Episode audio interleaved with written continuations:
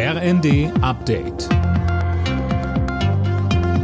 Stündlich neu. Auf den Punkt informiert. Ich bin Mia Hin. Guten Morgen. Die Blockadeaktion von Bauern in Schleswig-Holstein gegen Wirtschaftsminister Habeck sorgt weiterhin für jede Menge Kritik. Landwirtschaftsminister Özdemir warnte am Abend im ZDF davor, dass die Bauernproteste von Extremisten unterwandert werden könnten.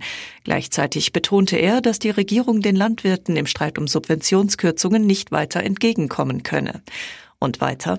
Wer jetzt glaubt, dass er die Politik erpressen kann, wer jetzt glaubt, mit Umsturzfantasien hier irgendwie Eindruck machen zu können, wird sehen, dass die Mehrheit unseres Landes und auch die Politik da sehr klar steht, wir sind nicht erpressbar. Die Menschen im besonders vom Hochwasser betroffenen Niedersachsen können mit finanzieller Unterstützung rechnen. Das Land will für akute Notfälle kurzfristig insgesamt bis zu 10 Millionen Euro zur Verfügung stellen, heißt es vom Umweltministerium.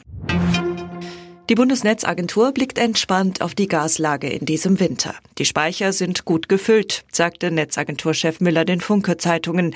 Niemand müsse kälter duschen oder die Heizung runterdrehen. Mehr von Tom Husse. Die Menschen hätten zwar knapp 6 Prozent mehr Gas verbraucht als im letzten Winter, so Müller, das sei allerdings immer noch deutlich weniger als vor der Energiekrise.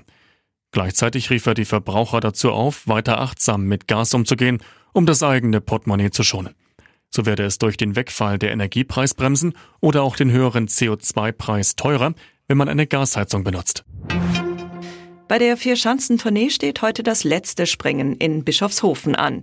Für Andreas Wellinger ist in Sachen Gesamtsieg noch alles drin. Auf den gesamtführenden Ryo Kobayashi aus Japan muss er rund zweieinhalb Meter aufholen. Die Quali hatte Kobayashi gewonnen. Wellinger wurde Neunter. Alle Nachrichten auf rnd.de